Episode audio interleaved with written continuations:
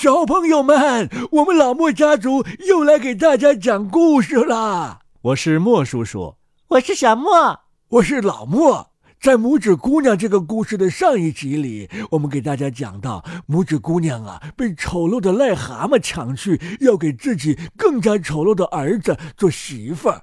可是，一帮小鱼帮助了她，咬断了荷叶的梗，然后她就顺流飘下去了。然后，拇指姑娘又被一只瓢虫带到了树上，却遭到了一群雌瓢虫的嘲笑。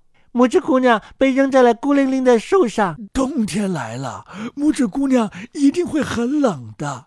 她怎么度过这个冬天呢？我们很多小朋友啊，比我们还心急呢。比如说，这个来自于成都的又一个圆圆。莫叔叔，我是来自成都的圆圆。嗯，我听听你讲的拇指姑娘很好听，你第二集好久讲，要不然我就像睡美人一样昏睡过去啦。哎呀，爸爸，我们快讲吧，不然的话，这个小圆圆说她会变成睡美人，昏睡过去啦。哦，小圆圆，你再等一会儿，马上啊，有一个来自于北京的小哥哥也要问候我们节目呢。我叫唐雨飞。祝贺你们的电台开播！我今天刚刚听了拇指姑娘的上集，我正在等中集和下集哦。好啦，在拇指姑娘中集当中，我们还是要邀请到来自于美国纽约的圆圆和芳芳，请他们俩给我们大家打个招呼吧。大家好，我是老挝家族今天的新成员，名字叫圆圆，英文名叫 Claire。请大家给我一个鼓励，因为我心情不好，被芳芳惹火了。因为刚才我好不容易想说一句很好的台词，就被芳芳打断了。嗯，看来今天圆圆心情欠佳。那好吧，那今天呢，圆圆稍微休息一下，那就让老莫爷爷、莫叔叔和小莫来给你讲拇指姑娘。终极听完之后，你一定会开心起来的。开始啦！整个夏天，可怜的拇指姑娘都孤零零的住在那个大树林里。她用草叶儿为自己编织了一张床，把它吊在一大片牛蒡叶下面，这样雨便淋不着她。她收集花的甜汁，吃甜汁，和每天早晨结在叶子上的露水。夏天和秋天便这样过去了。现在，冬天来了，寒冷漫长的冬天到了，所有为他唱过最好听的歌的雀儿都飞走了，树木和花叶都枯萎了，他住的那片牛蒡叶卷缩了起来，成了一根黄色的枯杆儿。他冷得要命，因为他的衣服已经破了，他是那么娇又那么小，可怜的拇指姑娘。他肯定会被冻死的。开始下雪了，落在他身上的每一片雪花，都像是倒在我们身上满满一抽屉雪花一样。因为我们大，而他却只有大拇指这么高。于是，他蜷缩在一片枯掉的叶子里，可是他不能够暖和他，他冷得发抖。紧紧靠着树林的是一片种粮食的田地。谷物早就收获完了，冰冻的土地上只剩下光秃秃的、干枯短促的麦秆儿。对于他，走在这些麦秆中间，就像在一大片森林里一样。啊，寒冷的天气把他冻得那么厉害，于是他便走到田鼠的门前。那是一簇谷杆下面的一个小洞，田鼠住在里面，很暖和，又很舒服。有着整整一屋子的粮食，有很漂亮的厨房和餐室。可怜的拇指姑娘站到门里，就像一个贫穷的乞丐一样，请求施舍给她一点燕麦粒，因为她已经两天没有吃一点东西了。哦，你这个小可怜虫，田鼠说道。从根本上说，它是一只很善良的老田鼠。哦。到我暖和的厅里，来和我一道吃东西吧。他现在很喜欢拇指姑娘了，所以他说道：“你可以在我这里过冬，不过，呃，你要替我把屋子收拾干净，还要给我讲故事，因为我很喜欢听故事。”拇指姑娘照着善良的老田鼠的要求做了，过得很不错。哦，现在我们快有人来串门了，田鼠说道：“我的邻居每星期日总要来看我，他住在墙里，比我还要好得多，有很大的厅，穿着一身很漂亮的黑色丽绒裘皮大衣。”要是你能让他做你的男人，那你就有好日子过了。不过，他看不见东西，你必须给他讲最最好听的故事，你知道吗？但是拇指姑娘一点儿也不喜欢，她根本不想要这位邻居，因为他是一只鼹鼠。他来串门，穿着他的黑色丽绒裘皮大衣。哦，他富极了。有学问极了，田鼠这么说。他的家比田鼠的家大了足有二十倍。他虽然有学问，可是他却根本不喜欢太阳和美丽的花朵。他尽说太阳和花的坏话，因为他从来没有见过太阳和花儿。拇指姑娘必须唱，她唱了《甲壳虫儿飞飞》，还唱了《僧侣走在草地上》这样的歌。后来鼹鼠喜欢上她了。是因为他美妙的声音的缘故，不过他没有说什么，他是很有心计的。鼹鼠行进在地里，刨了一条长长的通道，通到他们的家。田鼠和拇指姑娘得到允许，可以随时在里边散步，但是他要他们不要害怕躺在通道里的死鸟。那是一只完整的鸟，有羽毛，还有喙。鸟显然是新近冬天到来的时候才死了，被埋掉的。它被埋的地方恰好就是它刨通道的地方。鼹鼠拿了一小根腐朽的萤火木放在嘴里，因为它在黑暗里就像火一样闪闪发光。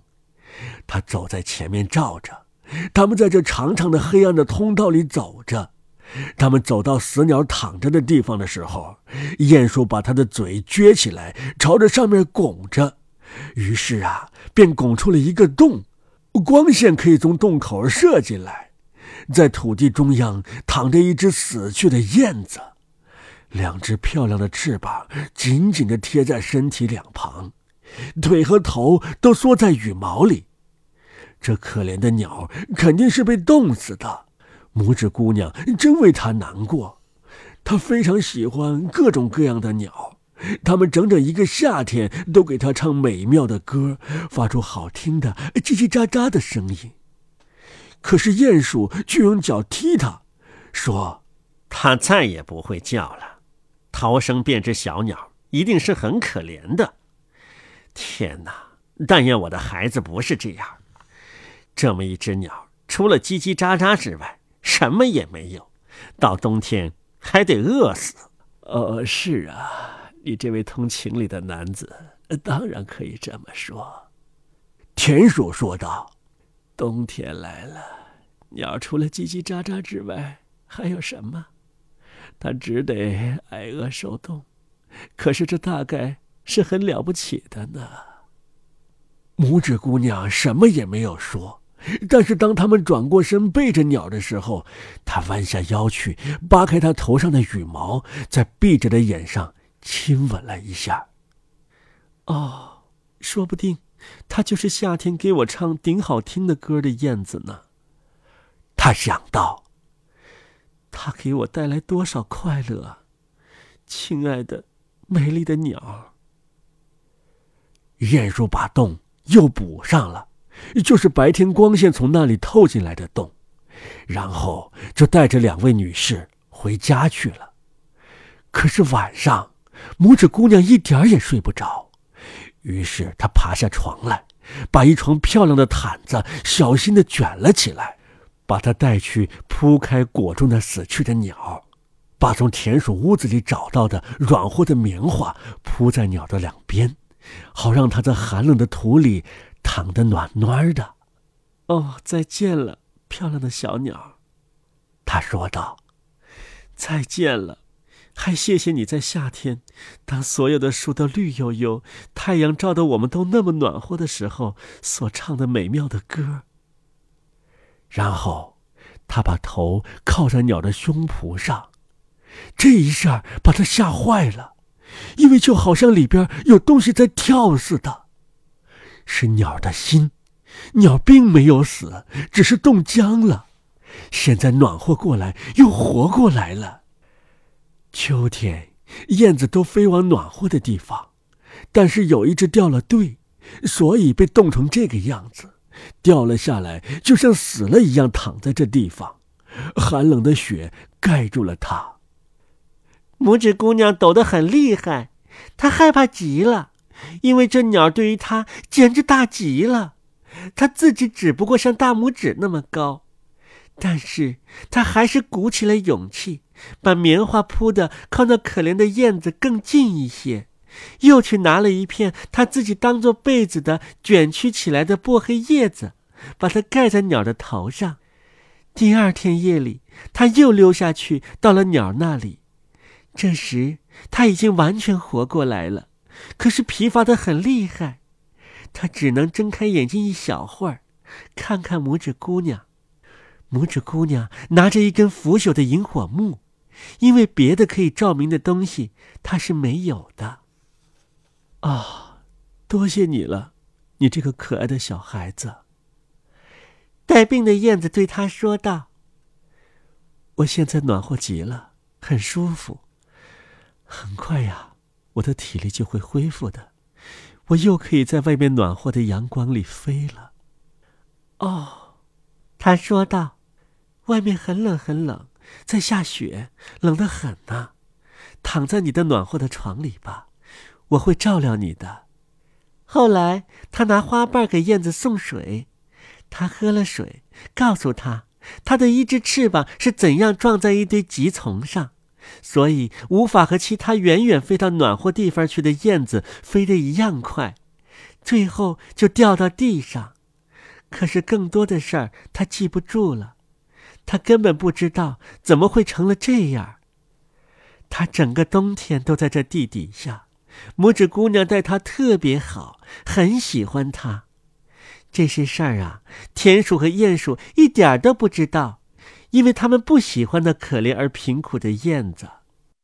春天来到，太阳照暖了大地的时候，燕子就向拇指姑娘告别了。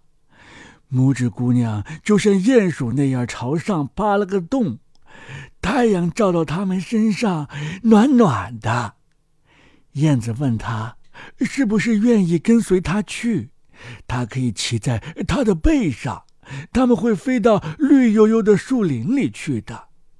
但是拇指姑娘知道，这样离开会使田鼠伤心的。哦不，我不能。拇指姑娘说道：“那再会了，再会了，你这善良可爱的小姑娘。”燕子说完，便飞到阳光中去了。